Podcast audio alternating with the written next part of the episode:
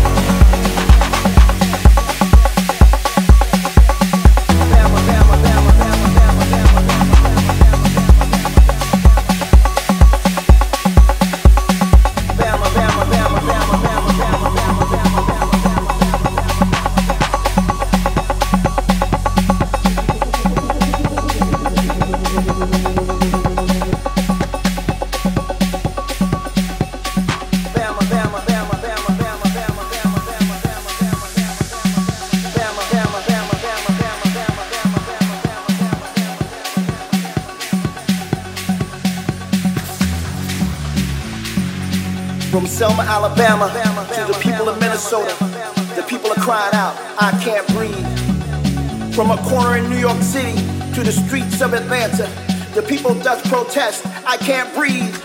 Be it by the hands of man or a stroke of a pen, or by laws and legislation that cut off our air, look us in the eye and dare us to protect ourselves, our right as men. But we will fight until the world stops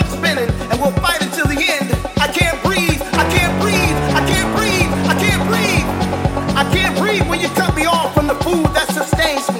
I can't breathe with your knee on my neck while you try to detain me.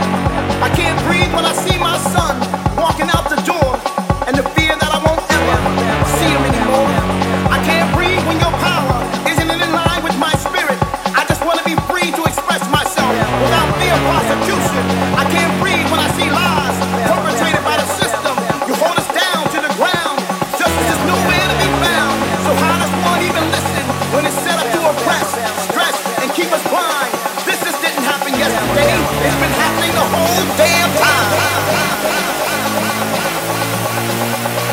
Selma, Alabama.